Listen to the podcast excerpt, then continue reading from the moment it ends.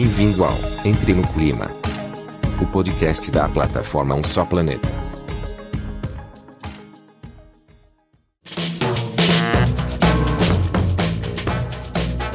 Olá, sejam bem-vindos ao Entre no Clima, o podcast do projeto Um Só Planeta. Por aqui, nós ouvimos vozes de variadas áreas com um tema em comum: a sustentabilidade. Eu sou o Guilherme Justino, repórter do Um Só Planeta, e no episódio de hoje, a nossa convidada é Thaís Beduski, gerente de sustentabilidade da Malve. Atenta à economia circular, a marca busca fazer uma moda com roupas que duram mais e não se perdem a cada coleção. Uma moda que não se acaba com uso imediato, que pode ser usada, repetida e depois vendida, doada ou trocada. A marca catarinense, que está presente em mais de 20 mil pontos de venda pelo Brasil, acaba de anunciar o lançamento de sua primeira peça de roupa feita com o chamado fio do futuro. A matéria-prima é produzida a partir de roupas usadas que seriam descartadas e faz parte de um produto único na história da marca, um moletom que não poderá ser comprado, apenas trocado por roupas usadas. Nessa entrevista, Thaís descreve como a Malve trabalha com a reciclagem na sua linha de produção e defende que o futuro da moda é circular. Vem com a gente conferir essa conversa. Uh, Thaís, eu queria começar te perguntando, assim, uh, parabenizando até pelas iniciativas da, da, de algumas marcas da moda, entre elas a Malve, de estar tá, mostrando que além de necessário, é possível, viável, fazer uma moda mais sustentável, né? E o que eu queria entender, assim, para a gente começar essa conversa, é de que forma a fabricação de produtos sustentáveis Uh, verdadeiramente sustentáveis, né, uh, impacta a empresa, e desde a definição de metas mais verdes até realmente a comercialização, esse produto final, uh, fazendo todo um processo com impacto menor para o meio ambiente. Bom, Guilherme, primeiro quero agradecer né, o, o convite e a oportunidade de estar participando aqui, contando um pouquinho do que a Malve faz, mas é, respondendo a tua pergunta, é, eu acho que trazer essa abordagem sustentável, né, ela tem, ela tem muitas frentes, né, para o Grupo Malve, isso é uma coisa que está bem inerente a, aos princípios e aos valores da companhia desde a fundação. Né? Então, Malve tem, tem aí essa história de, de sustentabilidade, se chamava de ecologia primeiro, depois sustentabilidade, agora a gente chama de ESG, né? Uhum. É, mas traz esse, esse processo aí, é, primeiro olhando as comunidades do entorno, então, né, eu acho que essa evolução dos, do, do ESG, o, nesse processo aí, ela, ela é muito importante e ela tem trazido cada vez mais empresas para essa abordagem, né? Hoje a gente tem uh, essas as, as, as, bolsas de valores e, e o, a área financeira olhando isso dá um salto bastante expressivo e importante para a indústria não só para a indústria da moda, mas para todas elas, e, e, a gente acaba olhando o que realmente interessa, que são as urgências da humanidade, que nós somos inteiramente dependentes, né? Então, se a gente fizer realmente alguma coisa, não vai, não vai acontecer. E a indústria da moda tem um papel aí expressivo de poluição, né? Ela, ela tem um histórico bastante, bastante é, impactante, desde a gente é responsável aí por por, por mais de 23% do uso de pesticidas, da, da, da, morte de trabalhadores rurais por conta de uso de pesticidas no mundo, né? Tem, tem 10% aí da responsabilidade das emissões de gás de estufa. É, então, assim, são números que a geração de resíduos, a cada 60 segundos, a gente tem um caminhão de lixo, né, sendo despejado, e, e de lixo têxtil, né, não é de resíduo têxtil, né, despejado aí no, no, no ambiente, e isso hoje para a gente é recurso que é desperdiçado, né? Então, essa crescente aí da moda, ela traz essa, do tema ESG na moda, faz esse, essa cadeia se movimentar e, e trazer um melhor posicionamento e melhores resultados aí para o setor como um todo.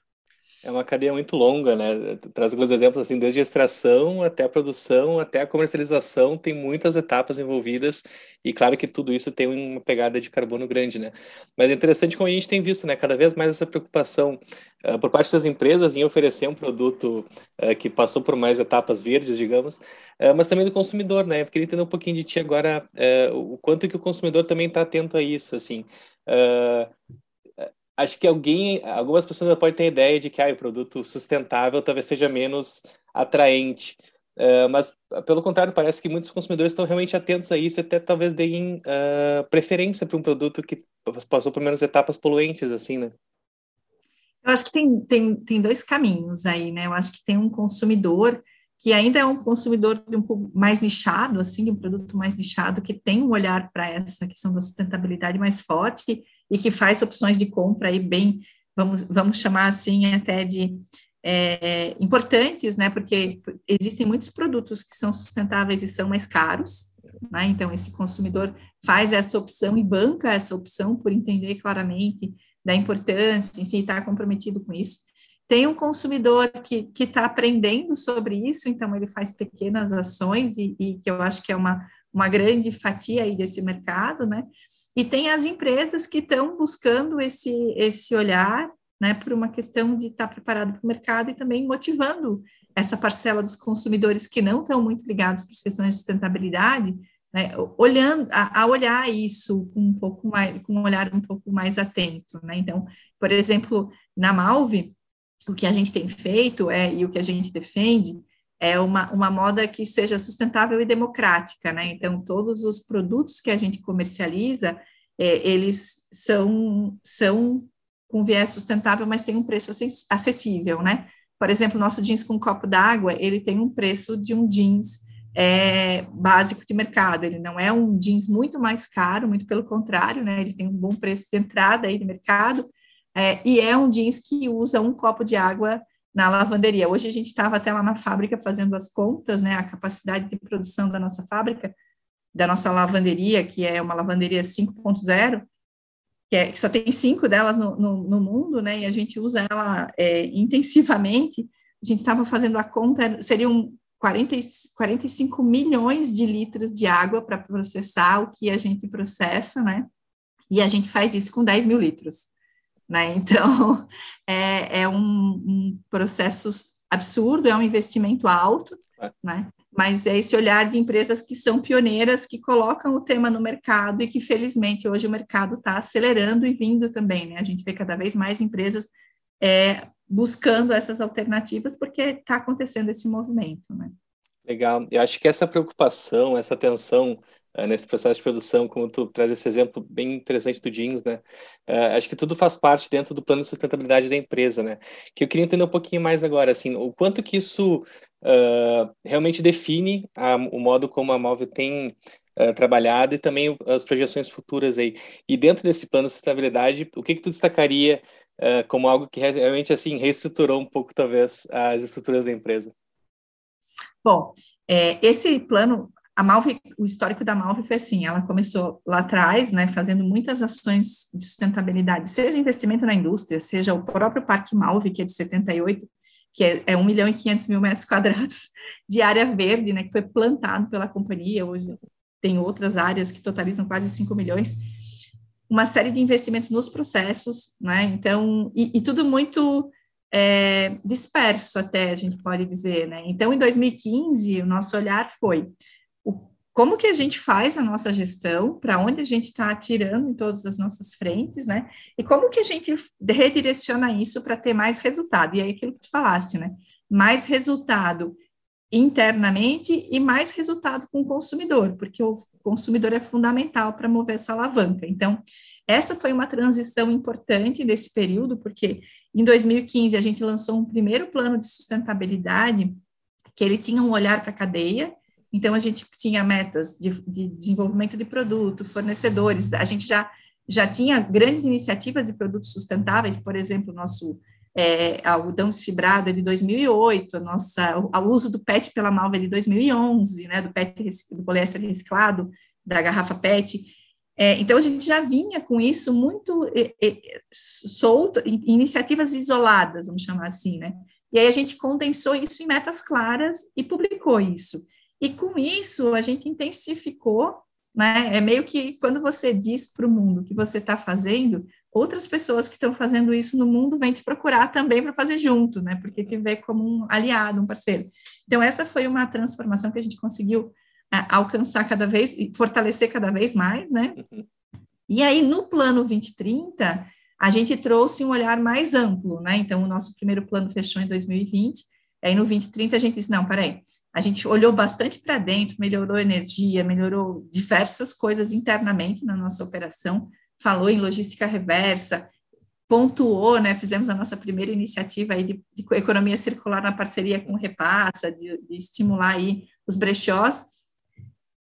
Agora, para o segundo plano, a gente tem que olhar mais para fora, mais ainda para fora, né? E aí, no segundo plano, a gente fez, além de uma da definição dos temas prioritários, com a participação de, de todos os stakeholders que, que são que, que têm é, importância aí no nosso processo, no caso, né, os mais diretos, e aí a gente trouxe o consumidor também, de novo, fortalecendo essa necessidade que a gente enxerga do consumidor mostrar o seu, seu poder de escolha, né, na hora de comprar. E aí a gente trouxe também as questões sociais de uma forma mais expressiva, né, porque primeiro a gente tinha um olhar bastante ambiental e a gente continua com esse olhar, então nosso novo plano ele tem meta de redução de emissões, redução de água e redução de atuação nos, recursos materiais aí, que não é muito redução, mas uma troca para menos impactantes. E no social, a gente continua fortemente em trabalho digno, porque é um risco muito importante da nossa cadeia, né? E a gente manteve do outro plano, e a gente acrescentou gênero e raça, e a gente entende que são temas que, apesar de nós termos números que são, é, são, são expressivos, até principalmente em gênero, a gente tem, tem uma, um número de lideranças bastante grande, mas a gente ainda tem um, tem um gap aí para investir, para desenvolver, né? Acho que a sociedade inteira tem. Geral. Então, é, e um outro detalhe aí do nosso plano, que eu acho super relevante, que eu gosto de colocar, é que todas as metas, todos os temas que a gente desenvolveu, a gente colocou uma meta envolvendo a cadeia, porque não dá uhum. para fazer as coisas sozinhos, né? Então, essas são as transformações aí, agora a gente está lá. A gente vai falar de, de gênero, a gente tem ações para cadeia a gente vai falar de emissões, a gente tem ações para cadeia, né? Então, acho que são, são temas que, que, precisam ser compartilhados, a gente precisa fortalecer ainda mais esse trabalho que a gente vem fazendo.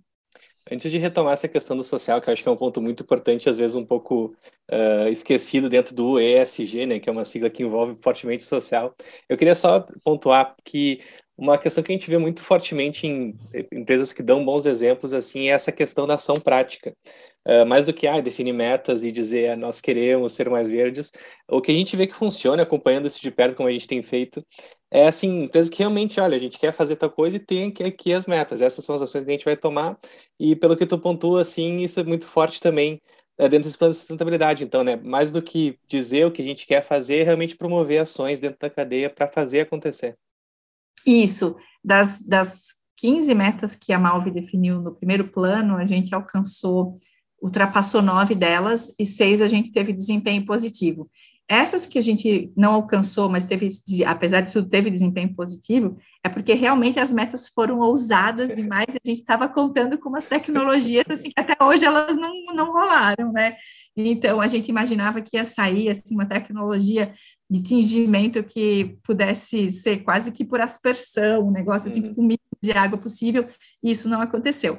Mas, por outro lado, a gente investiu em outras frentes e isso fez um exercício né, para a gente pensar em outros projetos para que a gente possa contribuir efetivamente e melhorar esse indicador. E é isso que tu falaste, assim, a gente, a, é, a gente fez, por exemplo, a gente trocou a nossa matriz energética e reduziu 75% de emissões estava é, comentando até, a gente instalou um secador de lodo, né, é, que é o resíduo do nosso fingimento, e, e ele era um resíduo que ia para aterro, a gente reduziu em 80% o volume desse resíduo, usando a energia que a gente que é uma energia perdida da chaminé da caldeira. Então, assim, a, a, parte de engenharia é muito forte, e o que eu adoro ressaltar, e eu acho super importante, até porque isso é uma mensagem que as empresas têm que olhar e que as pessoas têm que olhar, né? Que são os trade-offs que os projetos têm. Às vezes eu estou fazendo um projeto muito legal que vai me resolver um assunto, mas ele está prejudicando o outro, né? Esse da secagem de lodo é um, eu vou gastar energia, mas que tipo de energia que eu estou colocando ali? Poxa, se eu já estou aproveitando uma energia que seria perdida, é uma, uma perda de processo, né? Eu não preciso gerar mais energia para fazer essa operação. E às vezes a gente tem essas oportunidades que no final elas até reduzem custo no processo, né? Do uhum. custo operacional. Então, isso é importante. E a gente trabalha muito assim, né? Hoje estava até falando com o nosso gerente, gerente de, de da indústria têxtil e ele estava a gente estava conversando sobre essas oportunidades, sobre as coisas que estão acontecendo e o que, que vem por aí, como que a gente vai implementar os novos projetos, né? E aí a gente tem vários, por exemplo, de economia circular, cada vez mais a gente tem experimentado projetos nessa linha, e comunicado, né? Esse é um ponto bastante importante que a gente entende que quando a gente comunica, as pessoas se interessam, elas ficam sabendo, elas buscam conhecer um pouco mais, e aí elas começam a apurar melhor as suas escolhas para que a gente realmente consiga evoluir aí e, e não só se desenvolver como negócio, mas também o que é fundamental é atuar aí nas urgências da humanidade, que eu costumo dizer, né? Sim, é legal ver o quanto que cada vez mais o ambiente está entremeado em todos os aspectos do negócio, né? Então, ah, eu vou abrir uma planta em tal lugar. Não, mas qual que é a pegada ambiental, né? Sempre isso vai ser uma preocupação e a gente vê isso cada vez mais, é, inclusive com, traz esses bons exemplos aí na questão da moda. É, mas voltando um pouquinho para a questão do social, que eu achei muito interessante citar ali quando a gente estava conversando é, sobre o plano ESG, né? A gente sabe que o ESG, mais do que ambiente e governança, tem esse social, que, como eu falei, às vezes a gente vê que o pessoal passa um pouco por cima, assim. Então, eu queria entender de que forma que na Malve Uh, também essa questão de social atrapalhada dentro de, da busca por práticas mais sustentáveis, né? Uh, essa questão que tu falou do trabalho mais justo, digno, dentro da cadeia, que a gente sabe que é importante estar atento, uh, mas imagino que seja uma preocupação forte, né? Então, de que forma também, dentro dessas questões sustentáveis, está tá entrando a preocupação social? Bom, a gente tem, desde 2020, bom, desde 2012, né, a gente já tinha uma certificação que se chama BBTEX, que é uma certificação específica do varejo têxtil para garantir aí trabalho digno para os trabalhadores. E a gente tem uma série de controles aí que nós implementamos, né, ao longo desse tempo. Então, desde de, de conferir guias de pagamento de é, INSS, FGTS dos, das empresas que prestam serviço aí, que, tem, que são empresas que têm maior risco nessa área, né? É, a gente tem nosso time de campo também, que o que a gente faz muito na Malve é, o plano de sustentabilidade não é um plano da área de sustentabilidade, né? Então, desde, a, desde quando ele é construído, ele é construído pelas pessoas da empresa e são elas que fazem acontecer, efetivamente. Eu me torno meramente um porta-voz, né? É, e aí, é, a, a, o nosso time de, de, campo mesmo, eles fazem checklists, checklists mensais, assim, né? Enquanto a maioria das empresas faz uma auditoria anual, a gente verifica mensalmente como estão as condições de trabalho dos nossos fornecedores. E uhum. até porque esse nosso time é um time de operação, mas ele está dentro da, da, da, operação do fornecedor, né? Ele está visitando, ele está lá constantemente. Então, ele tem sempre esse olhar atento. Além disso, né, é, a gente agora, com a, as metas do Plano 2030, nós estamos incluindo metas de gênero e raça, né? Então, a gente tem aí metas relacionadas a, a aumentar o número de mulheres em cargos de liderança e é, o número de, de pessoas negras também, negras ou indígenas. E aí, o que, não, não só em cargos de liderança, mas a companhia como um todo, porque a gente é uma empresa do Sul, então, prioritariamente, nós temos uma caracterização, um número maior de pessoas brancas, né? E, e o que a gente está fazendo como meta, é colocando como meta, é além de fazer um letramento, as nossas ações são o quê? A gente está participando hoje de letramentos internos, né, para a gente conseguir é, trabalhar com os nossos vieses inconscientes e colocar o, o, assunto na mesa, mas ao mesmo tempo a gente já está conversando e colocando em discussão ações para a cadeia de valor, né? Então, como é que a gente vai fazer e levar esses temas para os nossos fornecedores, para que eles também comecem esse processo junto com a gente. É, então, esses são os pontos que. E aí, essa mesma categoria de fornecedores, elas têm sido. É, tem, tem o plano de desdobramento de tudo que a gente faz internamente, a gente leva também para fora, para a nossa cadeia de fornecimento. Um ponto bem importante que, que eu gosto de ressaltar é que como a nossa cadeia de a Malve ela, ela tem 25 mil clientes no caso, né? E são lojas multimarca. Então, normalmente, um grande número dessas lojas ela, elas são geridas por mulheres empreendedoras, né? Assim como um grande número das confecções que fornecem para a gente também são geridas por mulheres que um dia trabalharam em operações de costura, enfim, que abriram seus negócios. Então, a gente tem programas com o Sebrae para para desenvolver essas mulheres empreendedoras, que a gente uhum. também entende que isso é um investimento né, e, de qualificação para suprir um pouco essa lacuna aí da, da, da, diferença de gênero que a gente ainda tem no, no mundo inteiro. Né? Claro. Bacana. E a gente está vendo cada vez mais grandes empresas atentas, uh, promovendo metas de um uh, net zero, né? Então, muita gente está pre se preparando para um futuro carbono líquido zero. Eu queria entender até que ponto isso uh, já é uma realidade na Malve, eu digo a plano, né? e se é possível também, e se, se é possível dentro da cadeia, para quando que vocês preveem essa possibilidade também de net zero? Bom, é, a Malve foi a primeira empresa brasileira a assinar o Business Ambition 1.5 graus Celsius, né? Então, lá em 2019, quando saiu o movimento, e a gente já vinha de uma jornada de redução de 75% das nossas emissões de escopo 1 e 2, a gente uh, não reportava o escopo 3 ainda, né, que é a emissão da cadeia, mas a gente já fazia avaliação de ciclo de vida. Então, a gente já tem de 2018, 2019 as nossas avaliações de ciclo de vida e a gente media emissões. É, quando a gente assinou, fez o plano 2030, a gente colocou como meta ser net zero em 2050, seguindo meio que o padrão, né? Mas por quê? Porque a gente acredita e a gente defende realmente o propósito do 1,5 graus Celsius, que a gente precisa primeiro reduzir, né? Então, as nossas metas de emissões do plano 2030 são as mesmas metas que a gente propôs lá, que são validadas pelo SBTI, né? No processo do, do Business Ambition do Pacto Global. E aí é, a gente acredita realmente que a gente precisa primeiro reduzir, né, antes de compensar. Inclusive, nós criticamos bastante é, essa ideia do carbono neutro, de às vezes, ah, eu estou lançando um produto carbono neutro. Tá, mas espera aí. E os outros 45 milhões de produtos que você produz, o que, que você está fazendo para reduzir o impacto, né? Você está neutralizando um, uhum. né? Então, é, essas, essas questões a gente é muito muito convicto disso, inclusive nosso CEO, CEO também defende isso, né? Não, e, e a gente e está aí, né? Os relatórios do IPCC estão aí mostrando que a gente precisa reduzir as emissões. Então, nossas metas estão para reduzir as emissões em 50%, se eu não me engano, no escopo 1 e 2 até 2030, e reduzir em 58% em, principalmente em matérias-primas que são itens comprados, né, uhum. é, por peça, aí, porque aí a meta do escopo 3, ela, é, ela é um pouco mais complexa de se alcançar, porque são muitos componentes, né, uhum. e quando a gente desenhou o plano 2030, a gente associou, e também, coincidentemente, o tema está junto, mas as coisas são interligadas mesmo, né, a gente tem uma meta de ter 100% dos produtos com menor impacto ambiental, e aí a gente olha muito para o impacto das matérias-primas que a gente tem hoje, né? Então, quando a gente faz uma avaliação de ciclo de vida e compara um algodão convencional com um algodão BCI ou com um algodão desfibrado, a redução do impacto é muito maior, né? E aí a gente consegue ver quanto que a gente re reduz de emissão.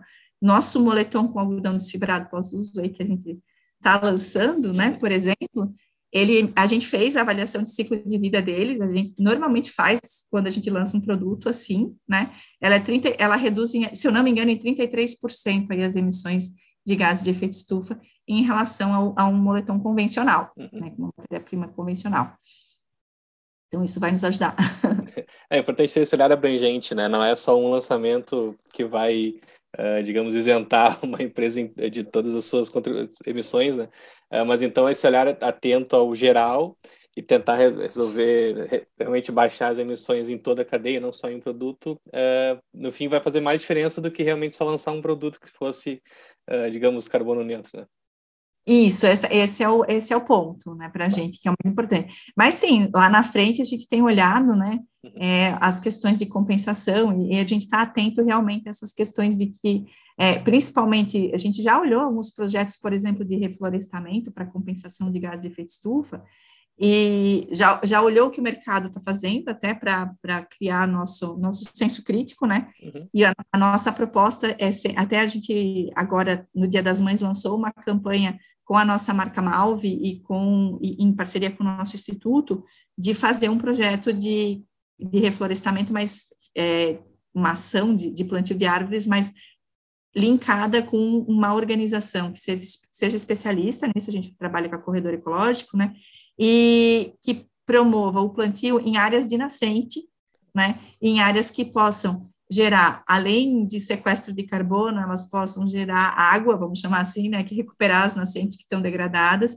e futuramente, quem sabe, gerar até uh, o pagamento por serviços ambientais para esses produtores rurais que que vão plantar isso nas suas áreas. Então, a gente apoia muito esse tipo de projeto, que ele tem um ganho mais, mais amplo do que efetivamente um item só, né? Então, a gente sempre uhum. olha o todo, né?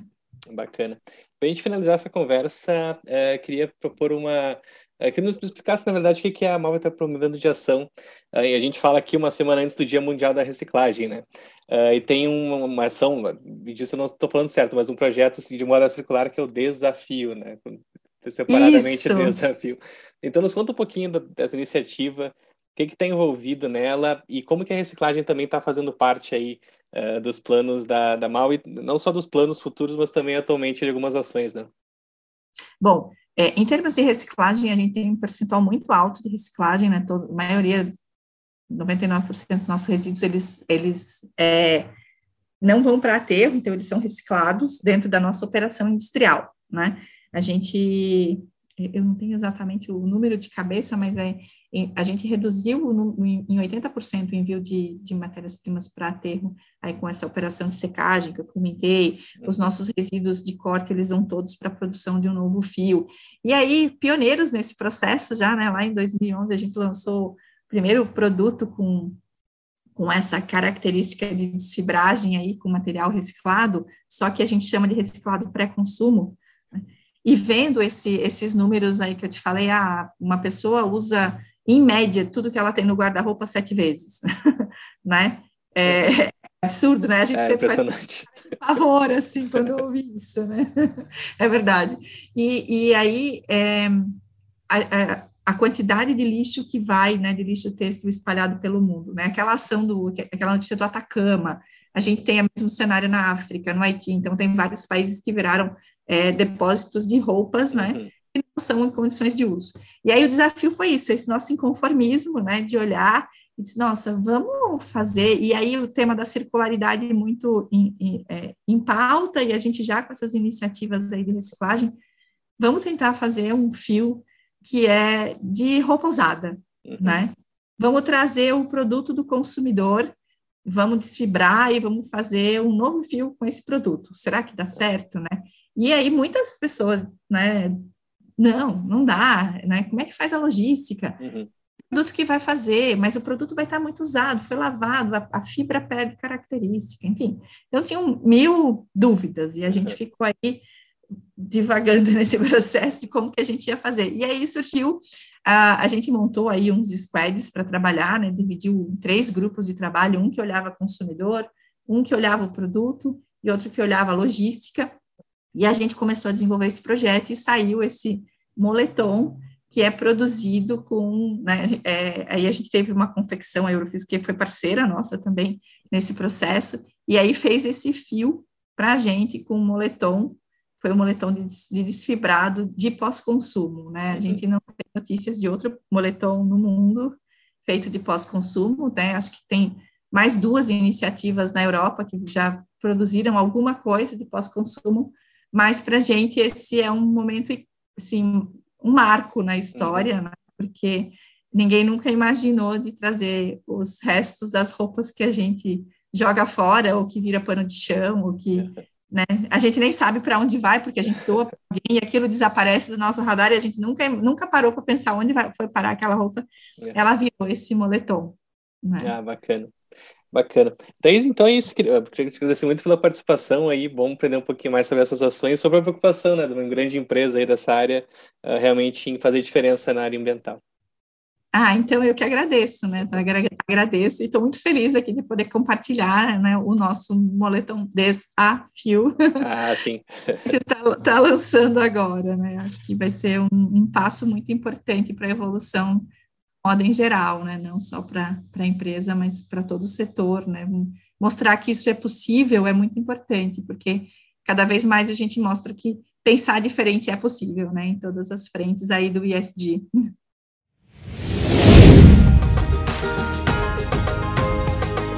Esse podcast é um oferecimento de um só planeta.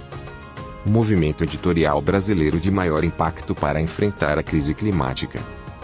Comente compartilhe ideias, engaje. Porque não existe planeta B.